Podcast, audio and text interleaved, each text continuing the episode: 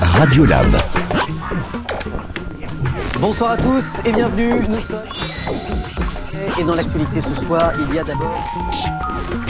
Bienvenue dimanche matin, nous sommes début avril et nous commençons ce mois d'avril avec les élèves du lycée Fourier. Bonjour. Bonjour.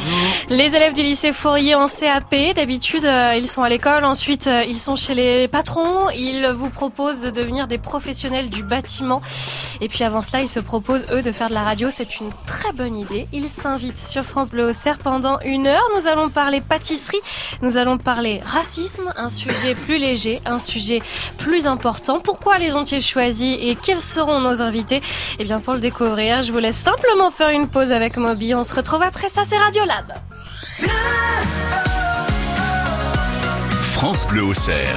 Ooh, Lordy, my trouble so hard.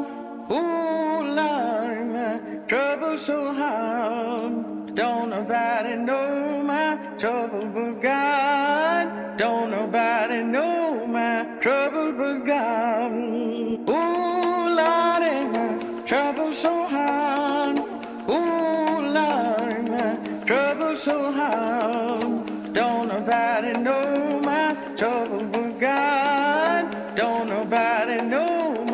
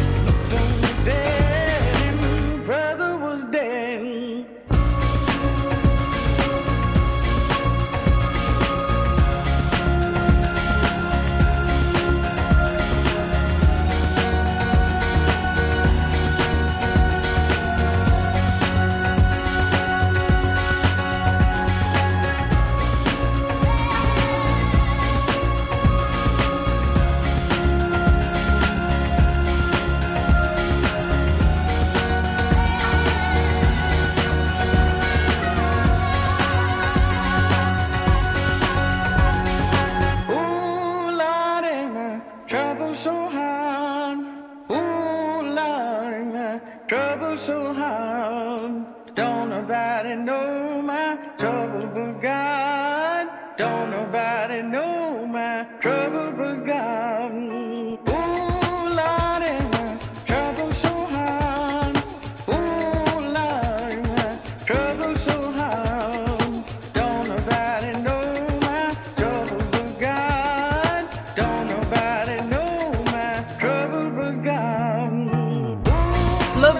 Natural Blues.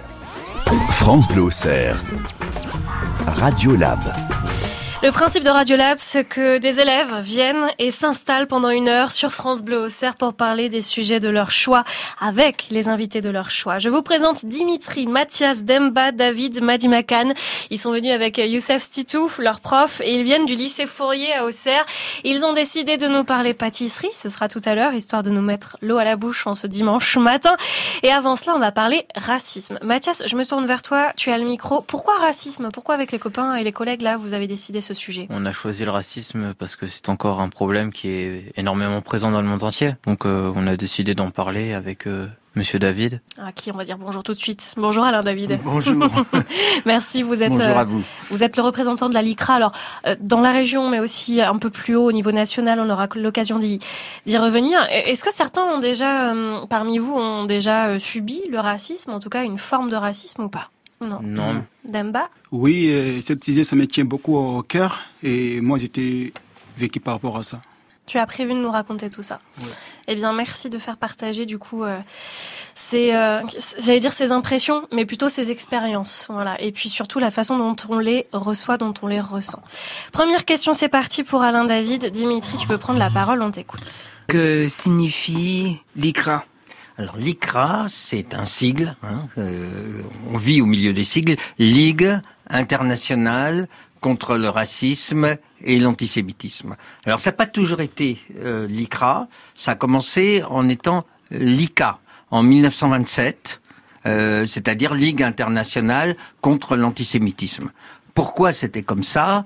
Parce qu'on était en 1927, c'est-à-dire il y a très longtemps, à une époque où la France avait des colonies et euh, le racisme n'était pas un sujet. Il était partout, mais personne ne le voyait. hein. Quand il y avait une population qui était colonisée, eh bien, euh, euh, colonisée, ça voulait dire que euh, depuis l'Europe, depuis la France, on considérait qu'elle était euh, quelque part moins humaine que la population euh, française, métropolitaine, blanche. Et, c'est- ça semblait naturel. Normal. Euh, normal. Euh, Donc on ne voyait pas le racisme. Il était partout, mais on ne le voyait pas. En revanche, euh, ce qu'on voyait à ce moment-là, beaucoup, et, et de plus en plus, euh, jusqu'à la Deuxième Guerre mondiale, ce qu'on voyait, c'était l'antisémitisme. Et euh, ce qu'on appelait racisme à ce moment-là, souvent, c'était juste l'antisémitisme. Le racisme, ce que nous appelons aujourd'hui racisme, euh, c'était partout, encore une fois, mais on ne le voyait pas. Alors Voilà. l'antisémitisme, on peut peut-être faire euh, un, un petit Ah. arrêt. Qu'est-ce que c'est? Est-ce qu'il y en a un d'entre vous qui a une, une définition? En tout cas, une idée? Bah, je pense que c'est par rapport aux religions, enfin, Alors, une religion en particulier? Le christianisme. Non, Non. c'est pas celle-là. Une, un peuple qui a été pendant longtemps euh, euh, bon chassé. Enfin, il y a eu beaucoup d'histoires. Voilà. Ça, en tout cas, ça me fait plaisir de euh, constater que euh, ils sont très éloignés, si éloignés de l'antisémitisme qu'ils ne savent même pas ce que cela veut dire. hein. Euh, bon, ceci étant, euh, c'est pas parce qu'on ne sait pas ce que ça veut dire que on ne le rencontre pas et que euh, on ne se trouve pas pris dans des contextes euh, où il y a de l'antisémitisme. Le racisme, l'antisémitisme, euh, des fois, parfois, il surgit, on ne sait même pas comment ça vient ni pourquoi ça vient. Je donne un exemple que, parce qu'il est rentré dans à un moment donné dans l'actualité. Euh, C'était à propos de Mbappé. Je sais pas si vous avez vu ce, ce tag euh, concernant Mbappé. Mbappé, enculé de nègre, enjuivé. Alors, il y avait la totale. Ça, ça a été sur les réseaux sociaux. Mbappé, et c'était un tag sur, euh, je crois, un train. D'où est-ce que ça vient? Euh, Il faut, bon, on peut se dire, il faut des cerveaux malades pour imaginer des, des trucs comme ça, euh, parce qu'il est évident que Mbappé euh, n'est pas juif, euh, que Mbappé, alors quelles sont ses orientations sexuelles, il me les a pas confiées. Euh, quant à euh, nègre, oui, il est noir, mais là, on passe tout de suite au racisme le plus brutal, euh, le plus, euh, le plus consternant. Voilà. Alors, du coup, ce qu'on constate, c'est que le racisme, ça peut être la couleur de peau, ça peut être la religion. Finalement, euh, ça englobe beaucoup de choses. Et tout ça, c'est une sorte, une forme de xénophobie. Ça aussi, c'est un gros mot. Xénophobie, ça vous parle ou pas? La peur des noirs, enfin des personnes de couleur. Alors là où tu as raison, c'est la peur de, mais pas des noirs. Mais c'est la peur de quelque chose. La peur de des différentes euh, Oui, des différentes races entre guillemets. la peur de l'étranger. Est-ce que j'ai bon? Ah mais je, je trouve que c'est très juste, euh, c'est très intéressant ce que Marie vient de dire. Euh, si on m'avait demandé qu'est-ce que c'est qu'un raciste, j'aurais répondu c'est quelqu'un qui a peur. Voilà. Donc on est euh, dans le sujet. Est-ce que vous avez peur les uns et les autres? Qui n'a pas peur dans sa vie? Est-ce que vous avez peur au fond des choses, oui, on a tous peur. On a tous peur de la vie. On a tous peur de quelque chose. Alors, le raciste, euh, ben, c'est quelqu'un qui donne libre cours à sa peur, sans essayer de la dominer, sans essayer d'en faire quelque chose. Faire quelque chose de sa peur. Vous savez comment ça s'appelle? Ça s'appelle la civilisation. Arriver à vivre avec sa peur et à la dominer, en faire quelque chose, arriver à vivre avec les autres en face de soi, avec la vie en face de soi, ça s'appelle la civilisation. Et puis le contraire, bah, c'est la barbarie. Et celui qui ne domine pas sa peur, celui qui prend tous les prétextes pour se laisser aller à sa peur, eh bien, c'est un barbare. En tout cas, ça fait réagir Demba. J'ai vu faire oui de la tête tout à l'heure. Ce que je vous propose, c'est qu'on se fasse une pause en musique et puis on se retrouve dans Radio Lab. On continue de parler de racisme, évidemment. Merci d'être là. Vous êtes de la LICRA, hein, de cette Ligue internationale contre le racisme et l'antisémitisme. Alain David, vous êtes notre invité jusqu'à 10h30. Et il y aura- France Bleu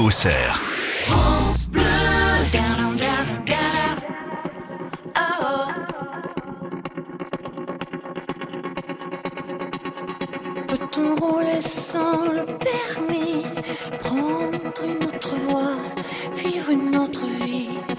Ce qui nous transporte, ce qui nous conduit C'est de négocier le virage comme des hommes. Pas des sauvages. C'est d'aller moins vite pour aller plus loin. Marchons à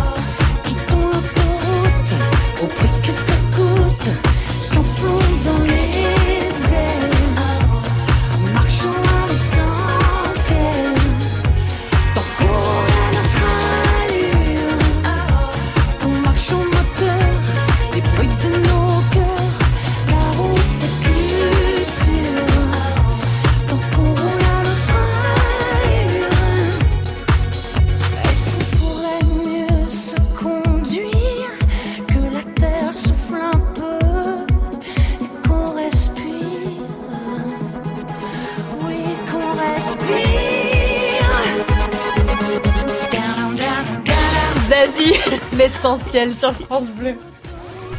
Ils vivent l'expérience radio avec France Bleu au cerf. Oui, Radiolab, avec les élèves du lycée Fourier à Auxerre, Mathias, Madim Makan, Dimitri, Demba, David, et puis notre invité Alain David de la LICRA, de la Ligue internationale contre le racisme et l'antisémitisme ici en région, mais également au niveau national. On parle du racisme tout à l'heure, on parlait de cette peur que certains ne contrôlent pas et qui amène à des actes de barbarie, c'est ce que vous nous disiez. Euh, dans une moindre mesure, quand on n'en arrive pas à la violence, elle peut au moins passer par les mots, c'est ce qui vous est arrivé, on peut en témoigner. Demba, par exemple, tu avais quelque chose à nous dire Oui, j'ai quelque chose à vous dire. Tout à l'heure, quand M. David avait parlé, ça m'a énormément touché car ça me revient un mo- très mauvais souvenir. Et l'année dernière, au mois de mars, j'avais fait sortir euh, avec les écoles du lycée Joseph Fourier pour aller en Rome. Euh, on a fait une sortie d'aller un magasin, une grande magasin. Je voulais rentrer dans le magasin et le monsieur il a dit que tu rentres pas. J'ai dit pourquoi? Il m'a dit tu es noir. Il y avait David qui était témoin, qui était à côté de moi et avec mes professeurs aussi. Ouais, on était là pour passer une bonne journée et tout ça. Et Demba voulait se faire un peu plaisir. On était là aussi pour se faire plaisir entre copains. Il voulait rentrer. Le monsieur il a dit non, tu rentres pas. Demba, il, était très choqué. Nous, au début, avec euh, mon copain, on lui, a demandé ce qui se passait. Il, nous a, pas voulu nous le dire. Et c'est juste après qu'il nous a dit que, il avait, il a eu des propos racistes et Demba après toute la soirée, il s'en est vraiment, limite, il s'en est voulu d'être, euh, de la couleur noire, malheureusement. Il était vraiment, vraiment pas bien. Et c'est là, moi, moi, ça m'a touché parce que Demba, c'est un ami, ça m'a vraiment touché de le voir dans un, dans un état comme ça. Toi, Demba, tu t'es dit c'est de ma faute? Tu, tu as culpabilisé? Non, moi, c'est tellement que ça m'a choqué. J'ai dit, bah, cette personne, moi, ce que j'ai pas, j'ai dit, bah, c'est une bête, quoi. C'est, c'est une personne qui est, c'est comme un- quelqu'un qui dort, qui, qui n'a pas réveillé, quoi. Du coup, tellement que ça m'arrive plein de choses dans mon tête, j'ai pas envie de parler, quoi. Parce qu'on est venu en Rome pour se profiter, mais on n'est pas là pour euh, se bagarrer, tout ça, du coup, euh, j'ai pas envie de plus en parler, quoi. Donc tu as fait demi-tour et tu Voilà, es parti. j'ai fait demi-tour, j'ai parti, quoi. J'ai pas envie de continuer, quoi. J'ai la laissé, quoi. Bon, J'imagine, Alain David, que comme nous tous, ça vous donne des frissons, cette Oui, histoire. c'est c'est terrible. Mm. Ça, c'est c'est consternant, c'est terrible, c'est épouvantable.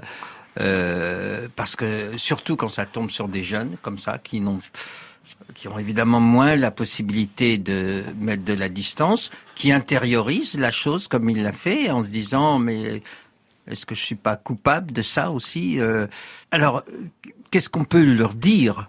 Euh, et qu'est-ce qu'on peut dire? Qu'est-ce qu'on peut vous dire? Une seule solution, et j'ai l'impression que c'est celle que vous avez saisie, c'est de prendre les choses en main. Ce qui ne me tue pas me rend plus fort. Euh, vous avez affaire à ça, vous aurez affaire à ça, les uns et les autres. Euh, je pense que tout le monde croisera le racisme, soit directement pour soi, euh, soit comme David, qui a vécu le racisme par euh, procuration. Euh, C'est traumatisant. À partir de là, on se dit, ben, au moins, je sais maintenant, je connais maintenant l'un des sens de ma vie. L'un des sens de ma vie, c'est de lutter contre ça, de faire en sorte que ces choses-là euh, ne soient plus acceptées, ne soient plus acceptables. Est-ce qu'il y a des lois pour lutter contre le racisme? Alors, euh, je, dis- je vais dire, je ne connais pas exactement quelle est la situation en Italie, mais pour la France, euh, il y a une loi en 1972, et c'est quand même pas, c'est pas tout jeune, mais c'est pas non plus très ancien, euh, qui permet de lutter contre le racisme. Alors depuis 1972, cette loi, elle a évolué, elle a bougé. Euh, maintenant, aujourd'hui, il y a euh, la LICRA se bat pour que la loi qui était une loi sur la presse, qui était liée à des dispositifs législatifs concernant la presse. C'était au fond la question de la liberté d'expression.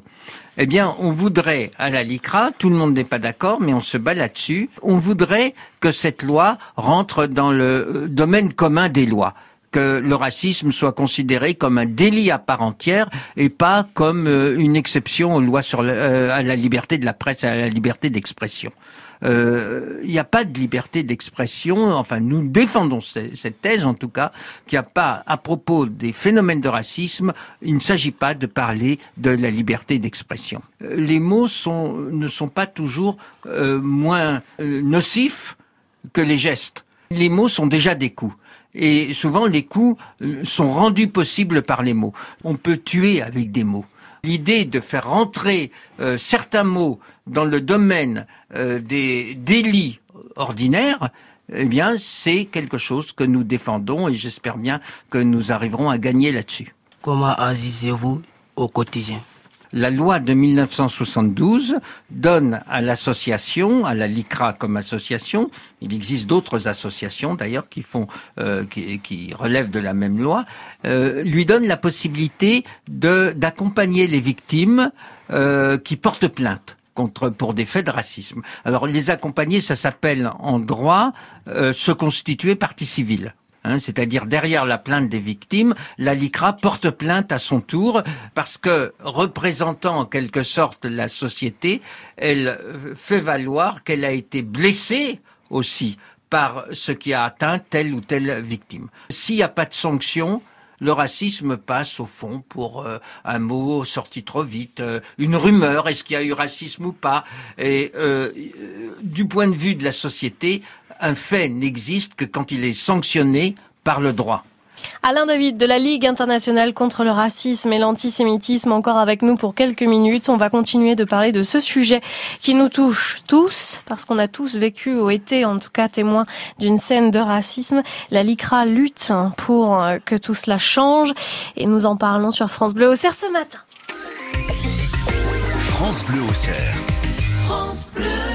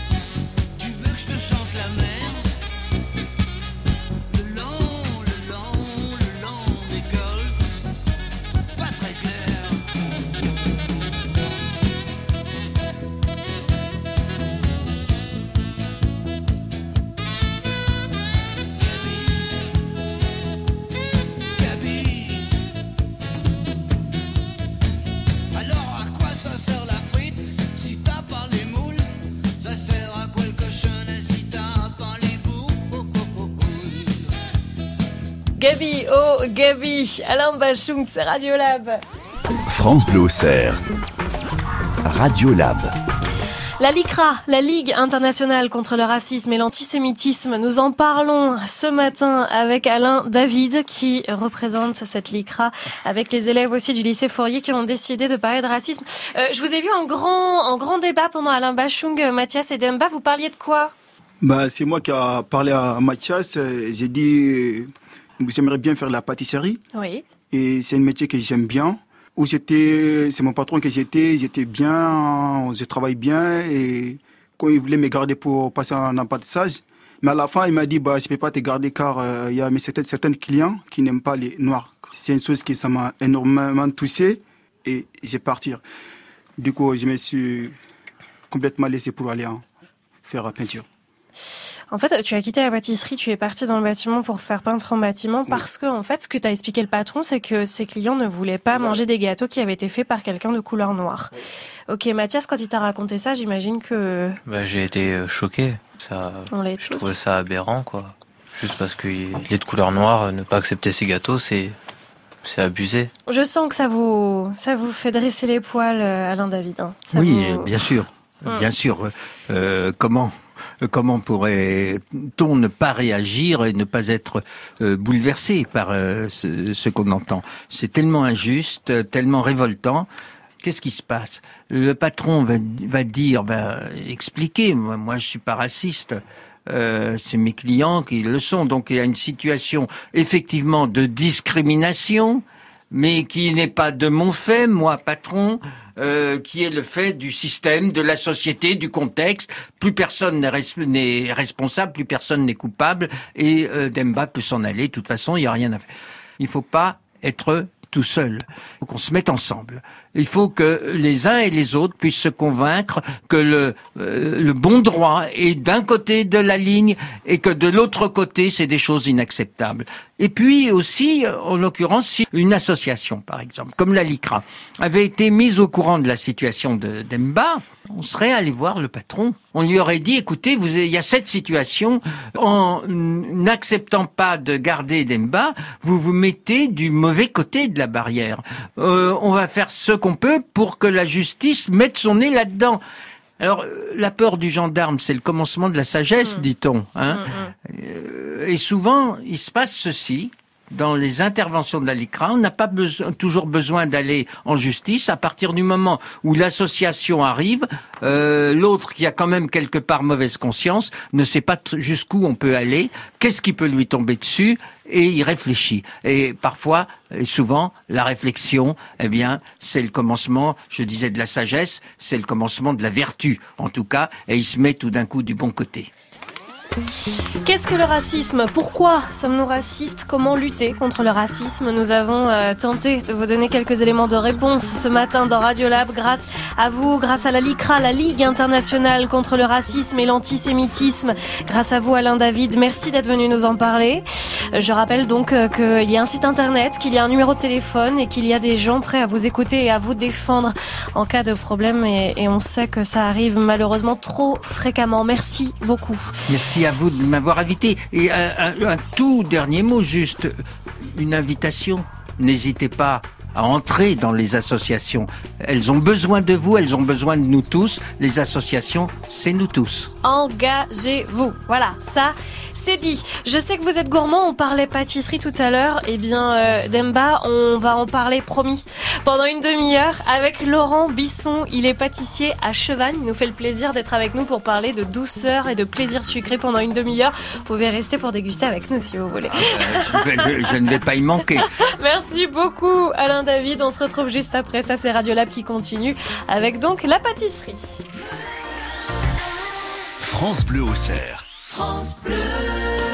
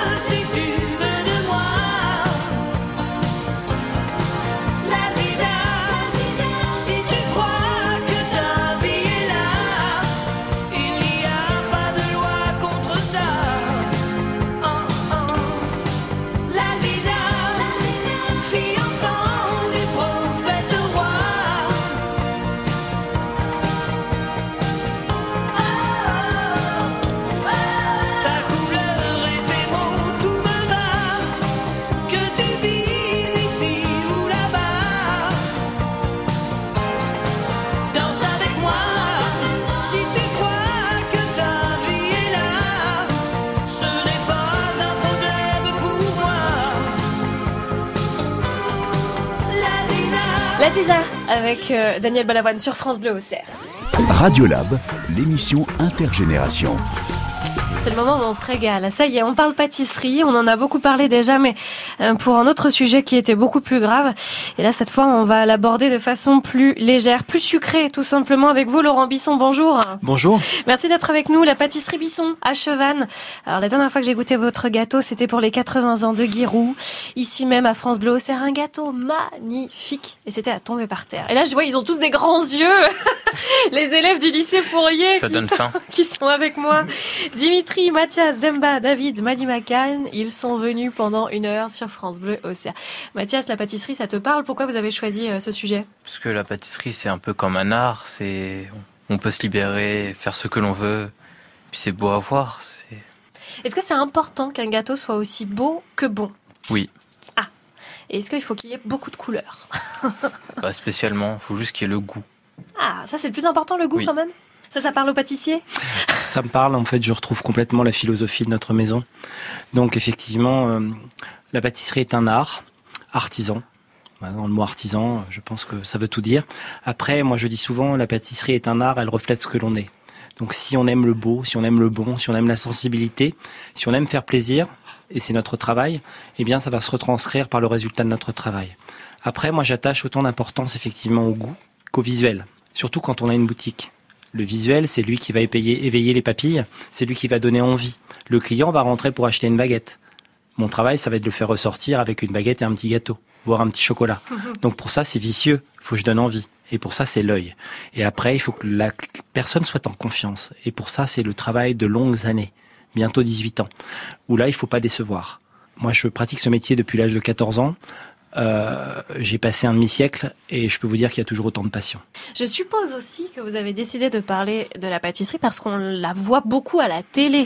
C'est quoi ces émissions-là? Comment elles s'appellent les émissions de télé sur la pâtisserie? Il y a le meilleur pâtissier Ah, euh, de, le- dans toute la France. Ouais. Hein Ah oui, il y a le meilleur, euh, il y a le meilleur boulanger de France, il y a le meilleur pâtissier. Tout ça, c'est sur M6. sur hein, c'est ça? M6. Voilà. Et ça, on est d'accord que ça donne envie de devenir pâtissier. Oh, maintenant, j'ai faim.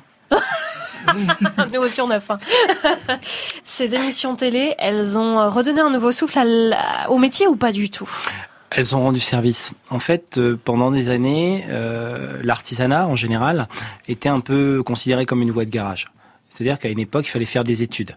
Pour tout parent, euh, quelle fierté d'avoir des enfants qui euh, passent en lycée, puis en université, puis deviennent des ingénieurs.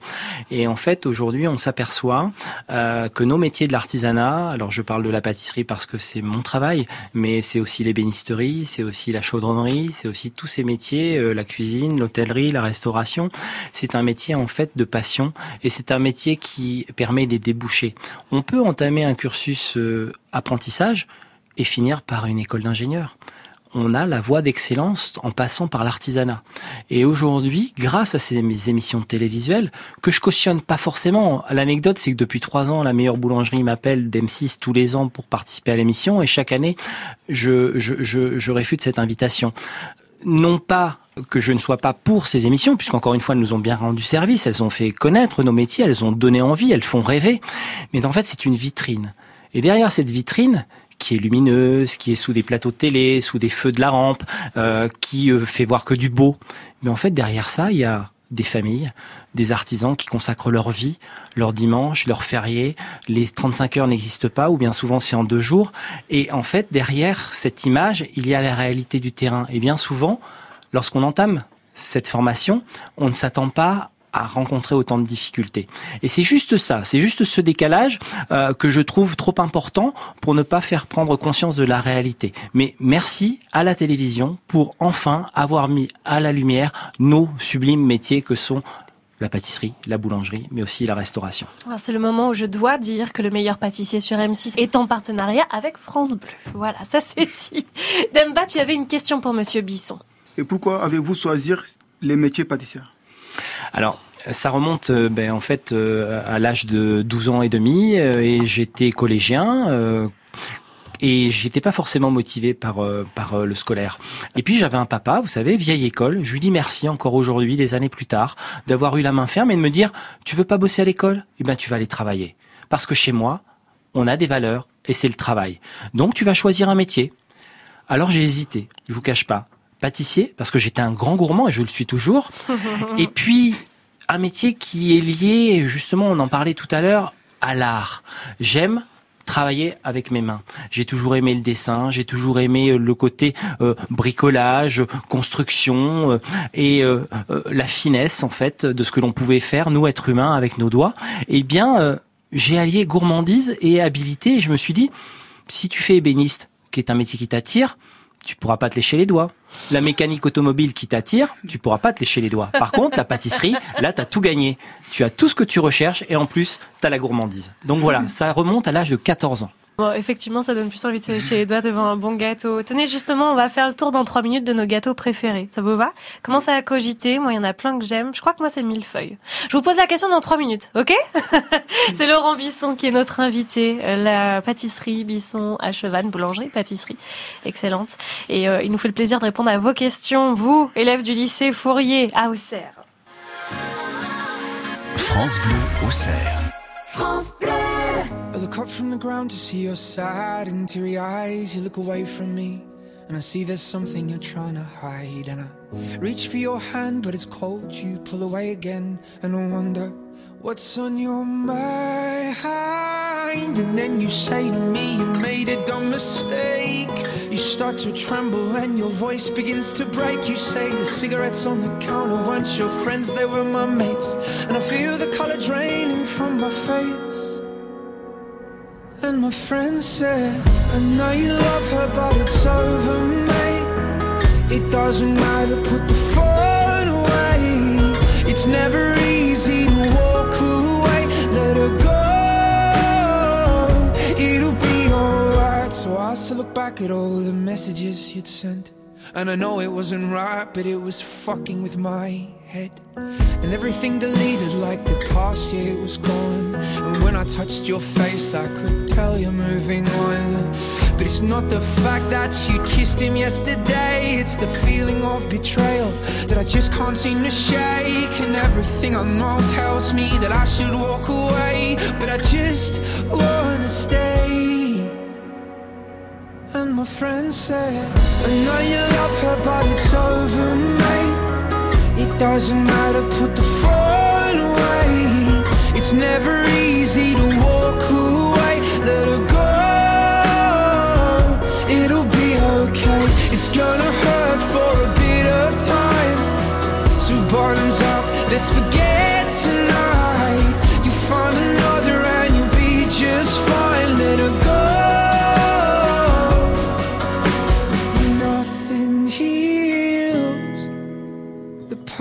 Like time, and they can't steal the love you're born to find. But nothing heals the past like time, and they can't steal the love you're born to find. I know you love her, but it's over, mate. It doesn't matter, put the phone away. It's never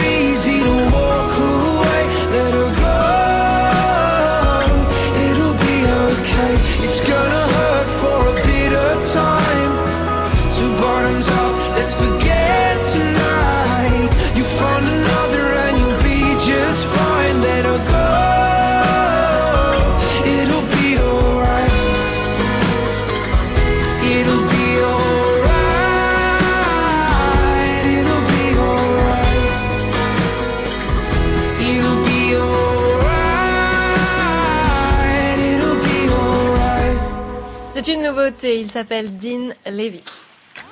France Bleu Auxerre. Radio Lab. Laurent Bisson de la pâtisserie Bisson à Chevannes nous fait le plaisir d'être avec nous pour parler pâtisserie. Il répond aux questions de Dimitri Mathias Demba, David Madimakan. Ils sont tous élèves en CAP au lycée Fourier. Alors, euh, pas CAP euh, pâtisserie, euh, non, non, non, bien peintre en bâtiment, mais ils sont gourmands et ça tombe bien moi aussi. Donc, merci d'avoir choisi ce sujet. Tenez, je disais tout à l'heure, moi, le millefeuille, c'est mon gâteau préféré. Vous, c'est quoi alors? Dimitri, c'est quoi ton gâteau préféré? Euh, moi, c'est le tiramisu. Le tiramisu? Ah, Je sais pas, ça, ça compte comme un gâteau, le tiramisu, c'est une pâtisserie? De, de bon nombre de mes confrères en fait le mettent en boutique sous forme de verrine. D'accord. Et euh, bah oui, on, on, on tire à mise. On tire à mise, c'est joli. Mathias, c'est quoi toi? Je suis également euh, très fan du millefeuille. Ah, avec le fondant ou pas le fondant? Avec. Avec, ok. Je sais que tous les pâtissiers euh, ne sont pas tous d'accord. Il y en a qui grincent des dents sur le fondant qui est parfois trop sucré. Après, c'est toute une histoire d'utilisation. Nous, on fait des, des millefeuilles tous les dimanches au fondant. Il suffit juste que la couche soit très fine. Après, ce qui peut faire reculer aussi beaucoup de professionnels, c'est la technicité de la mise du fondant. Parce que c'est très technique. Il faut jouer euh, de la température de celui-ci, euh, du tempérage du chocolat pour euh, faire les traits à l'horizontale. Et puis après, c'est tout dans le coup de couteau. Donc euh, moi, j'aime juste par la technicité. Si demain, je vais plus faire mes millefeuilles au fondant et les faire au sucre glace, mais je changerai peut-être de métier. Tu, tu m'as pas dit, David, quel est ton gâteau préféré? Moi, c'est l'éclair au chocolat. L'éclair au chocolat? Ah ouais. Et toi, Demba? Les gâteaux que j'aime bien, c'est la recette des madeleines. Ah oui, les madeleines. Ouais, j'aime bien ça. Ça, c'est un classique. Hein. Ouais. Mais on peut les faire euh, on peut, avec plein de variantes. Ouais, même souvent à la maison, quand j'ai fait des cadeaux d'anniversaire des, de mes amis, souvent c'est moi qui choisis, j'ai fait des madeleines. Ils disent, oh, mais pourquoi tu fais madeleine? Bah, c'est c'est ça que c'est un gâteau qui c'est bien, quoi. On peut la tremper dans le chocolat et tout ça. Oui, il y a plein de variantes, effectivement. Mm. Ouais, ouais, Voilà. Tout à fait. Bon, alors d'où la question de Dimitri. Vas-y. Euh, selon vous, quel est le gâteau préféré par les Français? C'est une bonne question et on va rester sur du classique et euh, je pense qu'on va venir sur la pâte à choux et pourquoi pas pourquoi pas l'éclair. Un bon éclair, c'est la marque de fabrique d'un bon pâtissier. Avant d'aller plus loin, goûtez les classiques, l'éclair, la religieuse, le flan, le Paris-Brest, le millefeuille. Après, vous, vous allez revisiter si vous voulez. Mais bon sang, restons sur du classique. Restons de bons bourguignons, fans de nos régions et de nos produits du terroir. Quelles sont vos spécialités? Allez, je vais dire le flan, tout simplement. Le flan pâtissier? Ouais, le flan pâtissier, parce qu'encore une fois, le flan, il y a rien de plus simple. Tout le monde sait faire du flan, mais il y a le vrai flan, le bon flan. Celui qui qui donne envie de revenir, qui donne tiens moi j'ai eu un client dans la semaine, il m'a dit j'avais un rendez-vous là pas très loin de chez vous, Euh, je viens d'Apoigny mais je suis venu chercher des flans parce que ma femme m'a commandé des flans de cheval. Eh ben, c'est pour ça que j'ai retenu le flan, voilà tout simplement.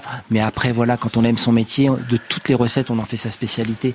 Parce qu'un gâteau on lui donne une vie, on lui donne une âme. Et et il faut le faire désirer.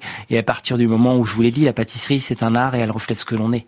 Donc de toutes les pâtisseries, je veux qu'elles deviennent toutes des spécialités. Dimitri, prends le micro, s'il te plaît. J'ai vu ta tête quand il a parlé de flan, Laurent Bisson. Qu'est-ce qui se passe avec les flans? T'aimes pas ça? Oh, J'adore ça. Ah si, t'adores ça au contraire D'accord, ok. J'ai fait moi-même. Ah bon? Je peux manger un, un flan entier. Non. Mais alors attends, tu le fais avec la pâte en dessous ou sans la pâte? Parce qu'il y a les deux versions qui existent. hein. Je fais avec la pâte. Avec la pâte. Nous, on a essayé à une époque, euh, bon, je le fais avec ma pâte feuilletée, hein, je fais une pâte feuilletée euh, traditionnelle, enfin feuilletage inversé quand même pour, pour les spécialistes, euh, au beurre Montaigu des Charentes. Et en fait, euh, avec mes chutes de feuilletage, je fais mon flan. Et puis un jour, je me suis dit, euh, j'ai plus de- forcément de chute de feuilletage, je vais faire mon flan sans pâte. Ah bah ça n'a pas mis longtemps, hein, les clients au magasin. Vous mettez plus de pâte dans votre flan? Eh bien, je suis revenu au flan avec pâte. Voilà. Vous êtes fait crier, quoi. Bah, faut pas forcément changer les habitudes. Euh, les sportifs diront, euh, on change pas une équipe qui gagne, Hmm. on change pas un gâteau qui gagne. Combien euh, passez-vous de temps pour réaliser une pâtisserie? Alors en fait, euh, pour quantifier réellement le temps de travail sur un gâteau, c'est très compliqué. Prenons l'exemple du millefeuille. Le millefeuille, c'est de la pâte feuilletée. Je sais que chaque semaine, je fais à peu près entre 6 et 10 kilos de pâte feuilletée. Cette pâte feuilletée, elle va me servir pour les chaussons aux pommes, elle va me servir pour euh, les fonds de flan, elle va me servir pour les galettes quand c'est les galettes. Et puis, ben, je vais en prendre un morceau euh, que je vais étaler en 40 sur 60 cm qui va me servir à faire du millefeuille. Donc allez, on va quantifier euh, une demi-heure pour faire la pâte feuilletée. Ensuite, il faut bien une demi-heure de cuisson pour la plaque de feuilletage. On en est déjà à une heure. Après, il y a la crème pâtissière. Ben, je dirais que pour monter un beau millefeuille avec euh, le rayage au fondant, parce que le sucre glace, c'est de la triche, on gagne du temps. euh, eh bien, je dirais que pour faire un beau millefeuille, euh, dès qu'on s'y campe, euh, quand on a tout sous la main, il faut bien deux heures. Voilà. Donc euh, tout de suite, Deux quand heures. on quantifie, euh, quand on quantifie le, le- le travail, c'est pour ça qu'on compte pas nos heures. Moi, je fais minimum soit, enfin moi, nous, dans nos métiers, parce que je suis pas le seul. Je représente une corporation. Les 35 heures, ça n'existe pas. Les 35 heures, on les fait parfois en deux jours. Donc, quand on a ce métier dans la peau, je dirais, eh bien, il faut pas quantifier son temps. Par contre, effectivement, quand on fait une pièce montée, quand on fait un wedding cake, ben là, faut savoir faire son devis. Ben, je vais passer tant de temps, tant de matières premières. Mais c'est vrai que sur une semaine, je suis incapable de dire, bah voilà, le flan il me prend tant de temps, parce que c'est des petites missions d'un quart d'heure par-ci, un quart d'heure par-là. On laisse la pâte d'un côté, on refait autre chose. Allez. Donc je dis pour répondre à, à votre question, deux heures pour faire un beau millefeuille. Là, David, il en revient pas. ça, ça met moins de temps à être mangé, hein, ces petites choses-là, hein, ouais, clairement. C'est euh, c'est chouette comme tout. Du coup, euh, vous restez, on continue, on se retrouve dans trois minutes. C'est un plaisir. On va parler euh, de cette entreprise, du nombre de salariés, justement du fait d'en faire un apprentissage, d'en faire un métier, de s'installer, etc., etc. C'est Laurent Bisson qui répond aux questions de Dimitri, de Demba, de David, de Mathias, de Madi Macan. Ils sont tous au lycée Fourier à Auxerre. France Bleu Auxerre. France Bleu.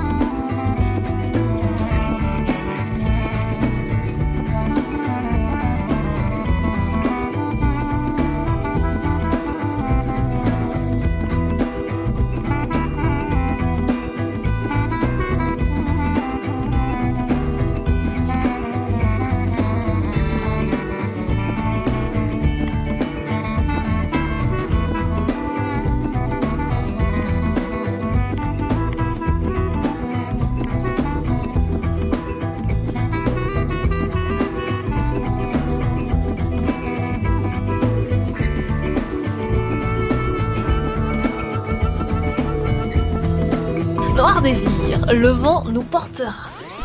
Radiolab, la radio autrement. Encore quelques minutes avec Dimitri, Mathias, Demba, David, Madimakan. Ils sont tous en CAP au lycée Fourier à Auxerre, peintres en bâtiment. Ils sont gourmands aussi. La preuve, on parle pâtisserie ce matin avec Laurent Bisson de la pâtisserie Bisson à Chevannes dans l'Auxerrois. Alors, on, on disait tout à l'heure que euh, bah, Demba, il aime bien par exemple faire des madeleines à la maison. J'ai compris que pour certains, euh, c'était un plaisir de faire la pâtisserie à la maison. Mais est-ce que de temps en temps, vous allez en acheter euh, en pâtisserie? David, tu pousses la porte de la pâtisserie parfois ou pas? Oui. Ah oui, oui. Tous les combien Oh, je sais pas. ouais. Bah, par exemple, quand euh, Monsieur Buisson il nous fait des, des gâteaux pour euh, le foot, trucs comme ça. ouais. Ah oui, parce que c'est vrai que vous hein. connaissez du foot tous les deux. ouais. D'accord. C'est bien parce qu'après le foot, vous mangez plein de, plein de gâteaux. Oh, pas tout le temps, mais quand c'est la galette des rois et tout, ouais, si, si, il nous en fait. C'est ex- c'est excellent. C'est excellent, Ah c'est ouais. vrai. Moi aussi, j'approuve. Et la dernière fois, Mathias, toi que tu as été à la pâtisserie, je me suis régalé tout simplement. et c'était quand Euh, la semaine dernière, Tu as payé combien ton gâteau et qu'est-ce que tu as acheté euh, bah, un millefeuille. Par contre, le prix exactement, je ne sais plus. Ouais. Mais je l'avais pas payé si cher que ça. Plutôt 2 euros, 3 euros, 4 3 euros. 3 Ouais, euros Dans les alentours. Est-ce que globalement, vous trouvez que c'est cher les pâtisseries Non. Ça dépend. Donc ça te gêne pas de payer 3 euros une part de gâteau, quoi Non, pas du tout. Est-ce qu'il y a des clients que ça gêne, Laurent Bisson? Je crois qu'aujourd'hui, euh, il faut prendre considération de notre société. On est euh, dans un système euh, et dans une vie où effectivement c'est dur. C'est dur pour bon nombre de familles. Et il faut prendre conscience que la pâtisserie, comme la restauration, c'est le petit plus. C'est le petit luxe que l'on veut s'offrir. Et c'est la petite étoile qu'on veut aller décrocher. Ben, j'ai envie de me faire un petit plaisir, je vais aller acheter mon gâteau. J'ai envie de me faire un petit plaisir, je vais aller au restaurant. Mais tout ça, ça a un coût. Et malheureusement, quand vous mettez tous les coûts dans les familles bout à bout, tout le monde, malheureusement, ne peut plus se faire ces plaisirs-là.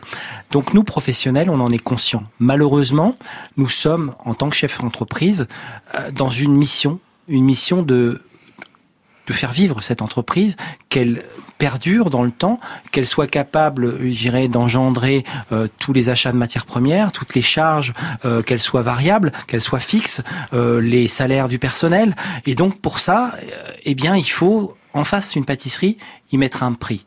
Parce que euh, moi, j'ai, qui ai connu l'époque du franc, euh, je me dirais mais je peux pas mettre 20 francs dans un gâteau, c'est pas possible. 3 fois 6, 18, quoi. Donc Mm. je dis, on est victime aujourd'hui de notre système, de notre économie, de notre, bah, on est au 21e siècle. Les choses ont changé. Oui, la pâtisserie, ça coûte cher. Moi, je le dis, je peux faire deux fois moins cher, mais je peux, et je ferai deux fois moins bon. Avez-vous euh, déjà fait des commandes spéciales, par exemple pour un mariage ou pour un... Alors déjà, on a parlé tout à l'heure de Giroud.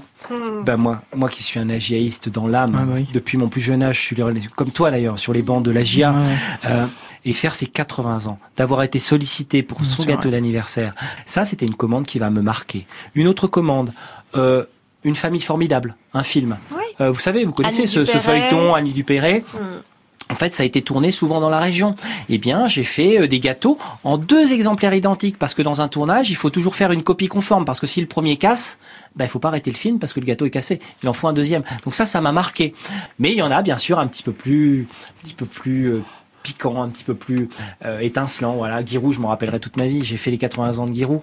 Voilà, et pour moi, c'est un grand monsieur, quoi. Il Alors avec une sculpture en sucre. Eh ben, Magnifique. C'est mon fils. Et, Alors là, chapeau. Alors moi, j'ai même pris des photos avec, hein, je peux vous le dire.